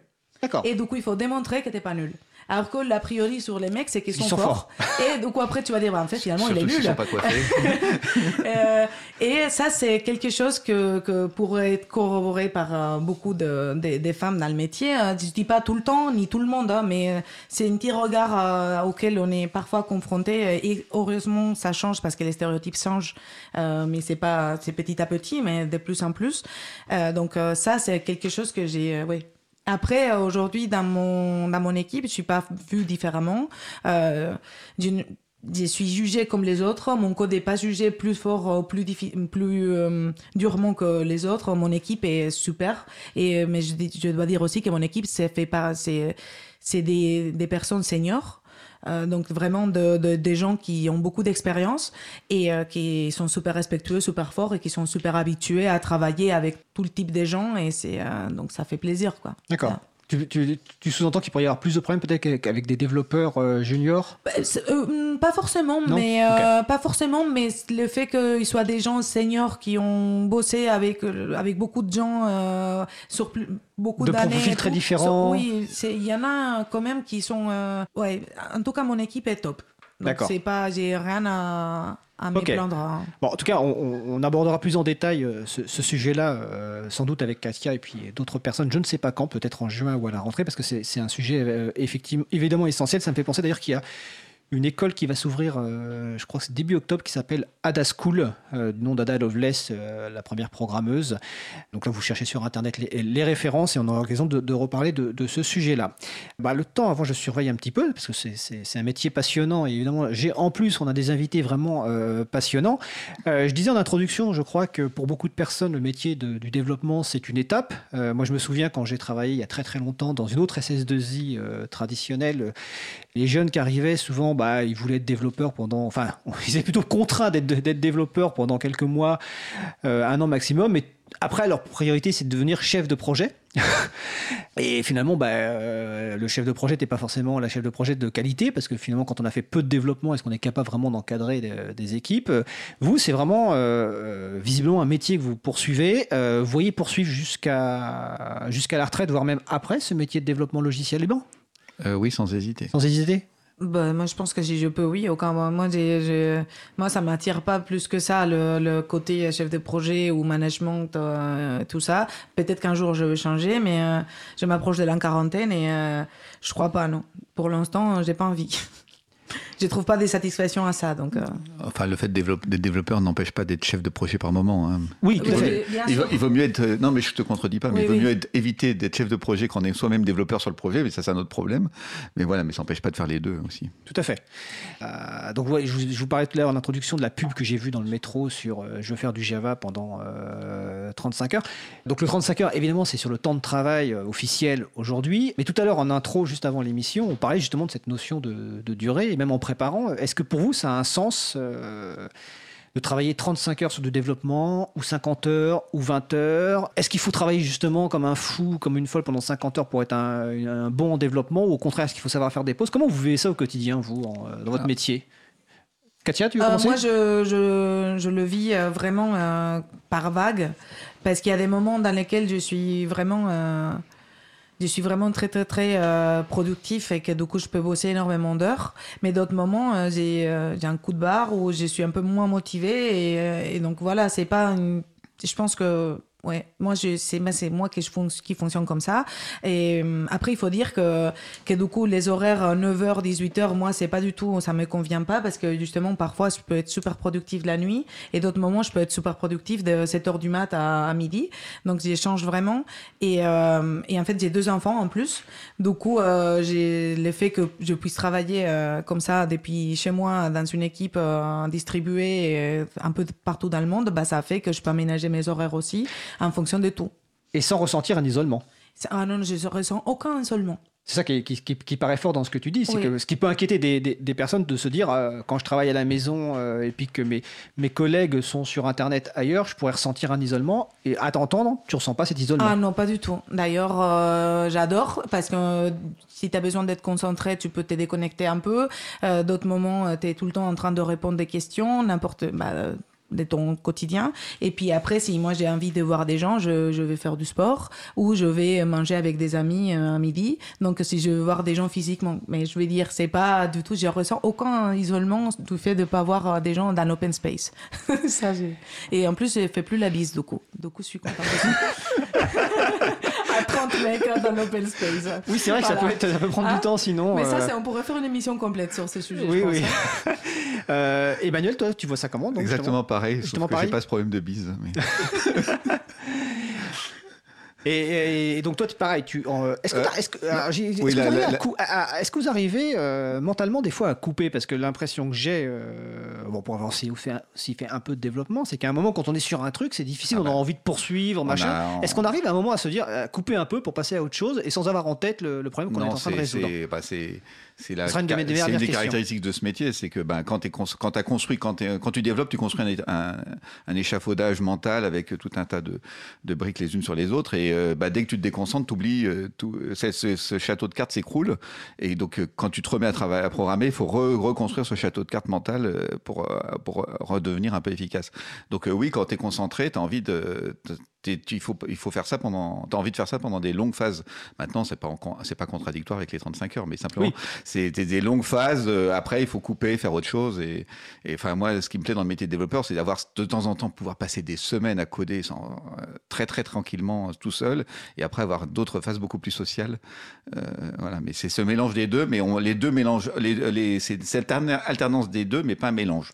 Parce que quand tu, mets, quand tu fais du social, tu développes pas. C'est clair que Alors, justement, avant de poser ma dernière question sur les, les, les, jeunes qui voudraient se lancer, le mot social me fait penser, est-ce que quand vous développez, vous coupez les notifications des réseaux dits sociaux? Ah, je, Moi, je ne suis pas sur les réseaux Alors, sociaux. pour toi, je sais que tu n'es pas sur les réseaux moi, sociaux. Suis, moi, Katia euh, Il faut, en fait, à un moment donné, il faut vraiment, si tu veux rentrer dans la zone. Dans la bulle, dans la zone, dit, voilà. La comme zone, il euh, faut se isoler euh, un mois par une période de deux heures euh, pour dire, et pour être tranquille, parce que sinon, c'est pas possible, en fait. Ouais. Et puis après, en revenant au truc si tu as un souci, comment le régler, bah, ça arrive qu'à un moment donné, tu fais une ça, ça marche pas, tu fais une pause, tu vas faire du sport, tu vas dormir, tu vas faire autre chose. Et quand tu es en train de faire cette autre chose-là, d'un coup, tu as la solution dans ta tête qui vient tout seul. Et ça, c'est un truc magique parce que c'est le cerveau qui travaille euh, dans une phase, euh, dans, son, dans son coin, à reconstruire toutes les pistes. Et ça, c'est euh, génial. Donc, Emmanuel Rivière, tu sais qu'il va falloir faire, faire, du sport, te mettre au sport. Ouais. Euh, dernière question. Euh, imaginons que des gens, alors pas forcément jeunes d'ailleurs, qui nous écoutent aujourd'hui, euh, voudraient se lancer, voudraient découvrir, ne serait-ce que pour le fun, hein, parce que tout à l'heure, un mot important prononcé par Katia, c'est le fun, voudraient se mettre au, au, à cette activité, au moins déjà d'activité de développement logiciel, avant éventuellement d'en faire un métier. C'est quoi le conseil que vous donneriez, à part de publier ce code et se lancer dans le grand bain, concrètement? Katia. Vraiment, de, pour euh, commencer, bah, de, de participer à une soirée, un meet-up, euh, une soirée, Une euh, rencontre. une rencontre à Paris, euh, euh, sur des groupes qui existent pour euh, apprendre un peu plus et, euh, et peut-être participer à, à des petits ateliers de, de, de trois heures, de, de, juste pour découvert, des découvertes et faire quelques tutoriaux et apprendre à, à rentrer comme ça, en fait, sur un truc euh, un peu euh, tranquille, quoi, et dans ton, chez toi ou avec, un- ou avec des gens. Hein. Ça, c'est le conseil, ouais. Et euh, pour, Manuel prendre, pour prendre le problème différemment, c'est essayer de trouver un sujet qui vous intéresse vraiment et après dire bon bah sur ce sujet qu'est-ce qui vous manque comme outil et trouver un essayer de commencer par un petit quelque chose que vous pourriez rajouter sur cette problématique. Donc effectivement, ce, ce- Donc, ce- partir d'un problème parce que quand vous codez, il faut savoir que vous allez en prendre pour des heures et des heures et des heures et des heures, donc il vaut mieux trouver un sujet qui vous intéresse plutôt que n'importe quel sujet. Et après, l'une des forces de- de- des communautés, c'est que sur des forums, on trouve de l'aide. Partout, sur tous les Euh, sujets. Et quel que soit l'âge qu'on a, je vais faire une petite référence personnelle. Mon fils, qui, est, qui a 13 ans aujourd'hui, euh, à un moment, il s'est mis à faire du Python et il a fait euh, des, des codes pour sa maman, qui est professeur des écoles. Il était bloqué, il a été sur des forums et il a eu de, de l'aide. Par contre, je lui ai dit. Euh, Fais attention parce que les gens vont ne, ne- savent pas forcément que tu as 13 ans, donc euh, ils vont te répondre comme si tu étais un développeur expérimenté, voilà, etc. Donc il faut bien préciser que tu débutes, etc. Mais en tout cas, ils trouvaient des réponses sur des forums, ce qui est merveilleux et ce qui effectivement comme on revenait sur une discussion tout à l'heure, à notre époque, quand on a commencé l'informatique, euh, Emmanuel Ravière ou même Katia, c'était pas le même cas. Il y avait beaucoup moins de, forums qui étaient disponibles ou de, lieux où on pouvait trouver de l'aide. Écoutez, je vous remercie. Euh, Je pense qu'on refera une émission, euh, alors pas forcément avec vous deux, peut-être avec d'autres, hein, mais sur ce- cette activité, sur ce métier de développement logiciel qui est passionnant. On fera aussi, mais ça c'était déjà prévu, une émission, notamment bah, sur les, euh, les structures qui accompagnent les femmes, qui aident les femmes pour faire des conférences, pour aller vers le métier de l'informatique et autres, parce que c'est un sujet qui est, vraiment important. Donc, avec notamment Duchesse France, il y a aussi Open Heroines et puis d'autres structures. Ça, c'est de toute façon prévu de faire ça. Donc, nos invités, c'était donc Emmanuel Raviard, développeur logiciel libre, Katia Aresti, ingénieur logiciel chez Red Hat. On va faire une petite pause musicale avant d'aborder le sujet suivant. Nous allons écouter Sometimes par Minda Lacey et on se retrouve juste après. Looking at this mess of scattered papers on the floor that came from empty interactions with people once before. We close our eyes to all the pretty little faces we once knew. It's what we do. Sometimes what we do. Sometimes. Cause commune. I wish that I could let you know precisely what I mean to fill the miles of silence and the inches between us, but words can be hollow. 'cause everybody knows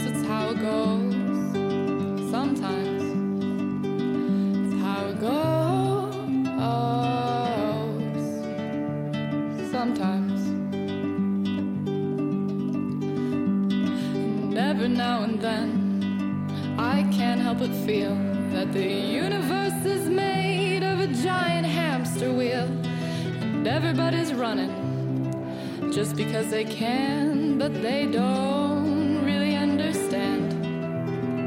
And I've been running too, because there's nothing else to do, but only sometimes.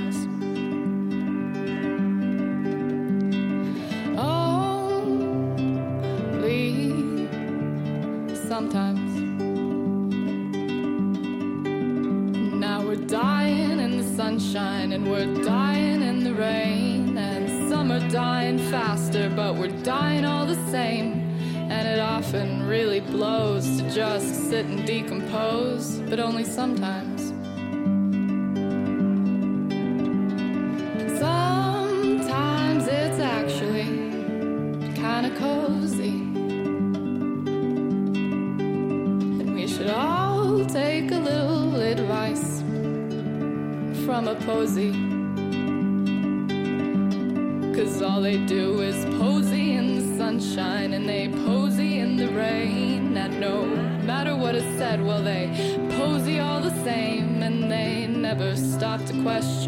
position of their time. No, posies don't ask why am I alive?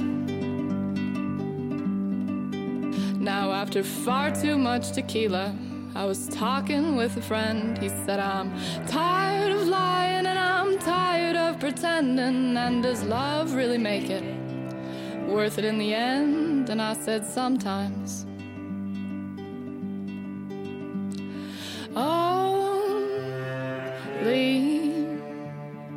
Sometimes. Venons d'écouter Sometimes, donc par Minda Lacy, c'est en licence Creative Commons partage à l'identique et euh, les références sont sur le site de l'April. Donc vous écoutez toujours euh, libre à vous sur Radio Cause Commune 93.1 en Ile-de-France et, et sur causecommune.fm partout dans le monde. Nous allons maintenant passer au sujet suivant avec une présentation, un échange avec euh, donc Philippe Borel qui nous a rejoint, qui est réalisateur du documentaire Internet ou la révolution du partage, version courte du film La bataille du libre, euh, documentaire qui a été diffusé sur Arte à une heure absolument incroyable pour toucher le grand public, c'est-à-dire 23h55 mardi 7 mai 2019. Alors je- j'en souris et Philippe Borel en sourit aussi, mais je trouve ça un peu euh, tristounet.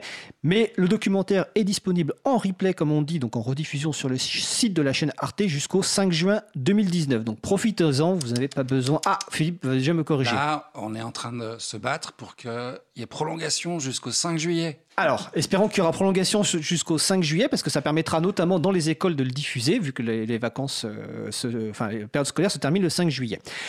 Alors, Philippe Borel, tu es réalisateur de documentaires.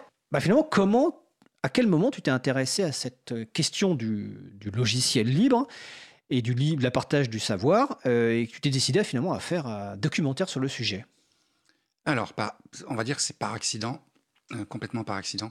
Euh, Tancred Ramonet, qui a fondé la production Temps Noir, euh, on se connaissait depuis quelques années, m'a demandé si euh, je voulais bien rencontrer Jérémy Zimmerman. Euh, C'était l'été 2015.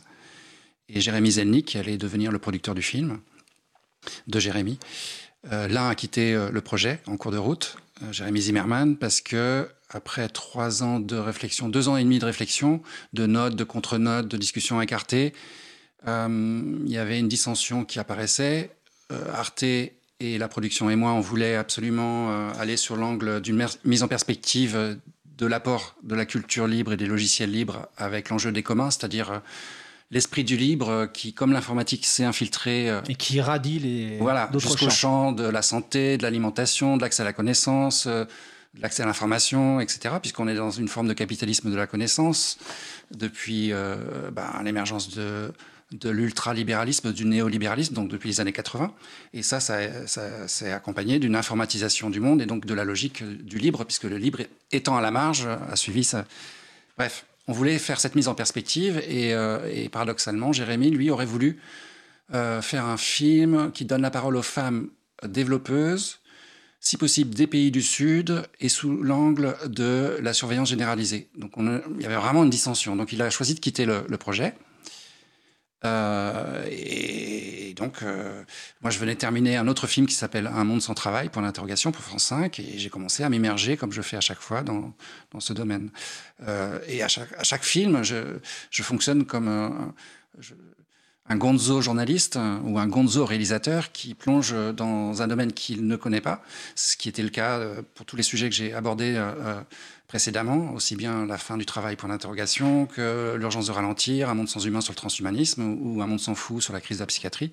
À chaque fois, j'ai envie de plonger dans le sujet en n'ayant pas de conflit d'intérêt, en n'étant pas spécialiste et avec cette volonté de mettre en perspective, c'est-à-dire de créer un puzzle, le film, chaque pièce du puzzle pouvant être un, sujet ou un film à part entière, mais ce qui est intéressant, c'est que ça crée des zones de contraste, des zones de tension, et que l'image globale ensuite fasse réfléchir et, donne des clés à des gens qui, comme moi au départ, n'ont euh, aucune connaissance du sujet. C'est rendre accessible un sujet euh, qui est méconnu de- du, du grand public. Que ce soit le transhumanisme dans un monde sans, sans- sans humain, que ce soit le monde du libre euh, dans la bataille du libre ou, ou Internet ou la révolution du partage. Et donc, tu as été à la rencontre de, des gens, des événements. Pendant combien de temps, en fait euh En fait, à chaque fois, je m'immerge. ça peut durer une, une année et demie, deux, deux ans parfois.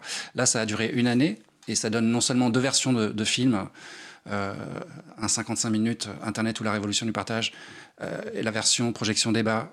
87 minutes la bataille du libre, mais aussi 15 bonus, parce que je tourne beaucoup. Euh, je cherche en faisant, Et, euh, donc, euh, je reviens avec 120, 130, 150 heures de rush.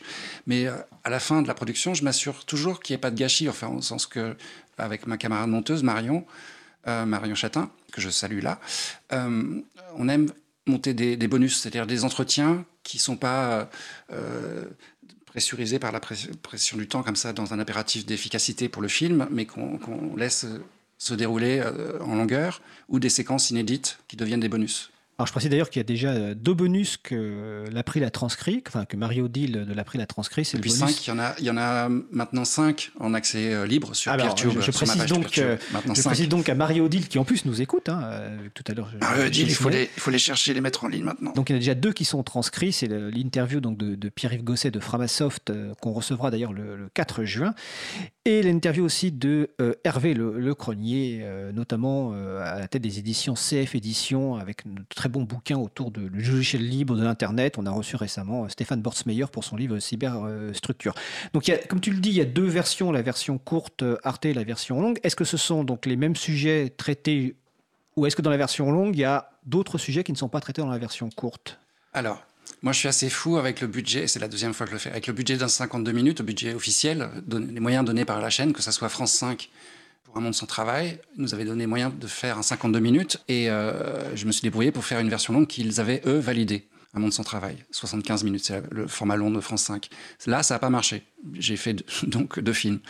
Euh, Arte n'a pas voulu prendre euh, la version longue pour des raisons qui m'échappent. Mais en gros, la version courte est comprise, incluse complètement dans, dans dans la version longue.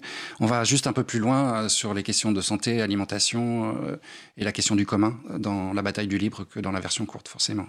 D'accord. Alors la version longue, je précise tout de suite qu'il y a donc des, des- des projections débat. Il y en a déjà eu peut-être une, une trentaine. euh, euh, et, on, la- va, on va atteindre euh, cette semaine, il y en a 4-5. On va atteindre la- les 40, je pense. et donc pour la, alors, je ne sais pas si c'est pour la totalité ou pour certaines, tu es présent lors de cette projection Pour l'instant, j'étais présent à chacune. Tu es présent à chacune.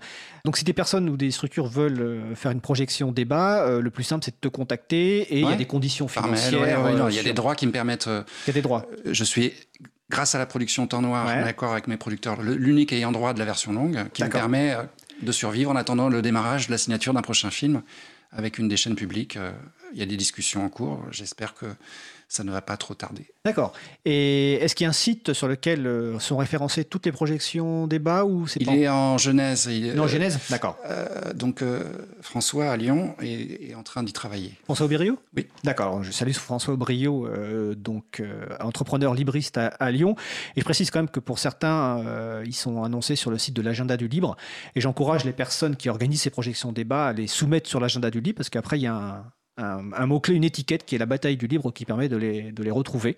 Donc ça permet d'avoir euh, une, liste des projections sans avoir à monter un, site euh, à partir de, de zéro. Et donc j'encourage les gens à, organiser ces projections débat. Je précise donc aussi, donc, comme tu l'as dit sur Arte, euh, c'est encore en replay jusqu'au 5 juin, peut-être jusqu'au 5 juillet. On y travaille. Alors, pourquoi je disais tout à l'heure 5 juillet, c'est intéressant parce que c'est la fin de la période scolaire et qu'il y a eu des gens qui ont posé la question quelles sont les conditions pour utiliser ce documentaire Arte dans les classes? Alors, il faut savoir qu'en fait, à partir du moment où euh, un documentaire a été diffusé sur une chaîne non payante, euh, il y a une autorisation de diffusion dans la classe de façon longue, c'est-à-dire complète et pas simplement les 6 minutes. Ce sont les accords entre, on va dire, les ayants droit, donc la, je sais plus, je crois que c'est ProCired, hein, les producteurs euh, audiovisuels, et le ministère de l'Éducation nationale, l'enseignement de la recherche il y a quelques années. Donc voilà, pour les enseignants, alors c'est vraiment dans ce cadre-là uniquement, hein, évidemment, ils ont l'autorisation de diffuser ce, ce documentaire. Alors que moi, j'ai- personnellement vu, j'ai aussi vu la version longue, et, et- et c'est vrai que ça, ça, ça permet vraiment d'accrocher les gens sur plein de sujets. Ça se finit même de mémoire, je crois, la version longue par la ZAD de Notre-Dame-des-Landes, si je me souviens bien, et ça se finit par une petite passage de Richard Stallman, donc le fondateur du mouvement du logiciel libre, qui appelle chacun et chacune à, à- à rejoindre euh, le, le- le mouvement. La résistance, il dit. Il dit la résistance. Ah, je me Oui, souviens oui. plus de- du, du Parce terme qu'en exact. fait, à, à ce moment du film, on n'est plus sur euh, le, monde du libre. hein. On est Non. sur quelque chose de plus global, en fait. euh, une résistance contre une logique qui, euh, qui en ce moment avance comme un rouleau compresseur et, et qui concerne tout le monde. Il y a des enjeux écologiques, économiques et sociaux. Et on peut voir que certaines personnes dans ce pays se sont réveillées depuis quelques mois. Alors c'est intéressant parce qu'on on, on parle de la bataille du libre d'Internet et on pourrait penser qu'on ne parle que de ça. Mais les exemples, quelque part, qui sont les plus frappants, et que nous, on connaît parce qu'on a un peu suivi ça, c'est notamment, par exemple, euh, les, tracteurs, sur lesquels, euh, les exemples de, ces tracteurs dont il y a des logiciels qui sont privateurs, et en fait, les personnes expliquent que eh ben, quand le logiciel ne fonctionne plus, quand il y a un bug, ils ne peuvent plus euh, agir, ils sont obligés d'attendre le bon vouloir de l'éditeur, je me souviens plus comment, donc on... et donc il y a des ateliers de réappropriation de l'outil agricole qui sont organisés, ça c'est un exemple qui est très frappant parce que c'est relativement récent, et on voit la place finalement, dont on, tout à l'heure on parlait du développement logiciel, ben là du logiciel qui est dans un tracteur et qui finalement emprisonne ce tracteur et puis les personnes qui utilisent ces tracteurs. Ça c'est fondamental aujourd'hui. Et en même temps, ces, euh, agriculteurs, je ne sais même pas si ces entrepreneurs de l'agriculture du Middle West en Nebraska, ils sont prisonniers, mais dans tous les domaines. Leur terre est morte. Euh, et ils la possèdent même plus en été auprès de banques. Il faut des, eng- des engrais, des intrants chimiques, euh, sinon rien ne pousse. Les graines sont propriétaires aussi, elles sont GM. Euh, le tracteur, euh, de plus en plus autonome, est, est conduit par une, machi- une machine informatique, donc un code qui- auquel ils n'accèdent pas, ils n'ont pas le droit de le réparer.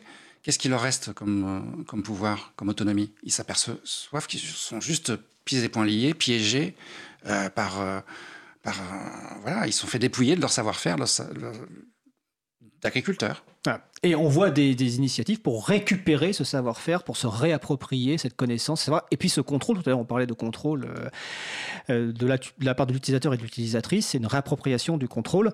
Euh, donc, évidemment, nous encourageons toutes les personnes à visualiser, à regarder ce, documentaire, à inviter Philippe pour des projections débats, à organiser aussi chez vous des projections débats, parce que vous avez le droit de diffuser avec vos, dans le cercle familial.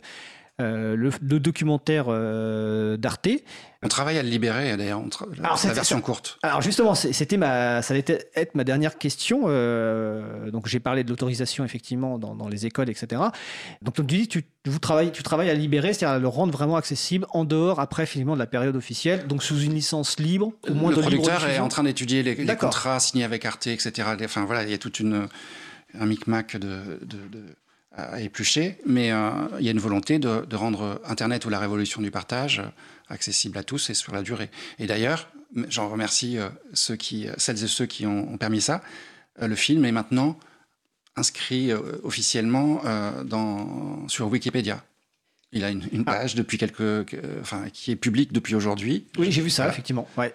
Avec les références. donc, ce qui est important, c'est la durée, justement, la visibilité et la, et la durée. Donc, euh, merci de, ben, de partager, surtout quand vous l'avez vu, si vous avez aimé. Et, euh, et voilà. Ben, en tout cas, merci à toi d'avoir fait ce, ce documentaire et j'encourage vraiment toutes les personnes à, à le regarder, à le diffuser, à en parler.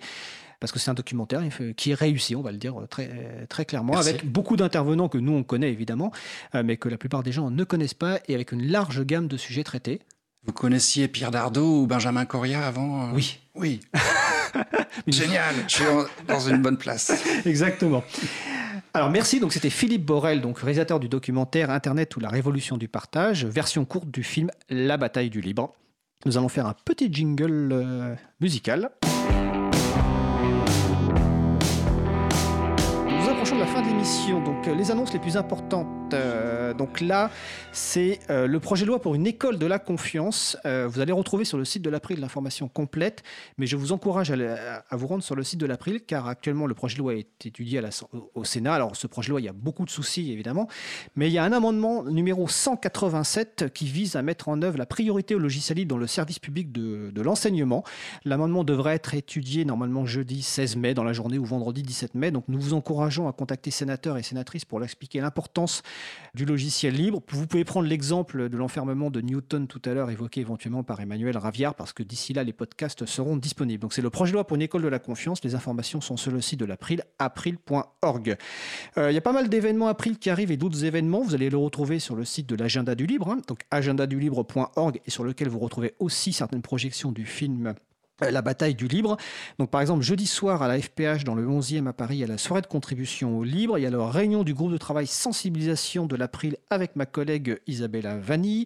Le 16 mai, bah, donc jeudi soir toujours, c'est à Montpellier, il y a un apéro April. Le 17 mai, vendredi, il y a un apéro April à Marseille. Tout à l'heure, Katia Aresti disait qu'il y avait beaucoup de rencontres dans le monde du logiciel libre. Bah, on confirme, on fait pas mal d'apéros.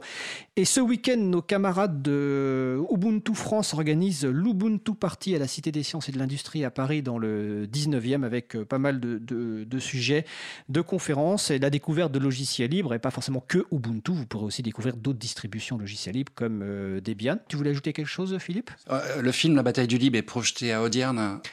à, à Montreuil. Déjà à, à Audierne jeudi. Alors, Jeudi Audierne, c'est dans quelle région? C'est dans le Finistère, c'est D'accord. la Non, pointe, précise. quasiment la Moi, pointe du Raz.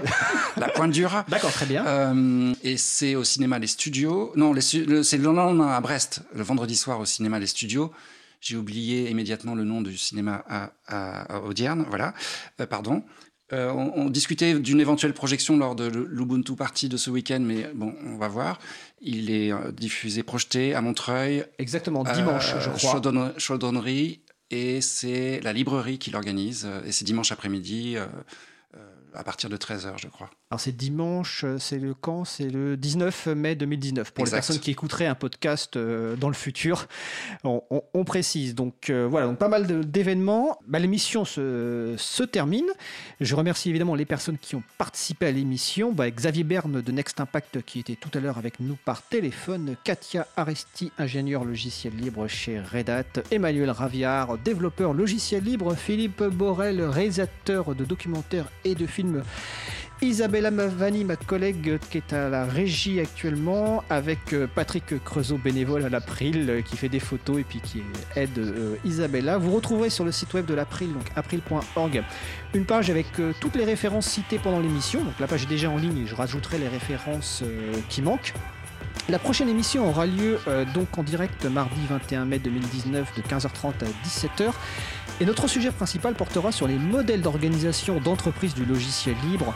Alors il y aura euh, une entreprise dont Emmanuel Ravière euh, connaît bien, vu qu'il l'a évidemment fondée il y a quelques années, elle s'appelle Easter Eggs, donc nous aurons Pierre-Yves Dillard d'Easter Eggs, et nous aurons également une personne de la société euh, de la SCOP 24e qui fait du logiciel libre et qui a un modèle d'organisation autour de l'entreprise libérée. Alors on expliquera ce qu'est l'entreprise libérée.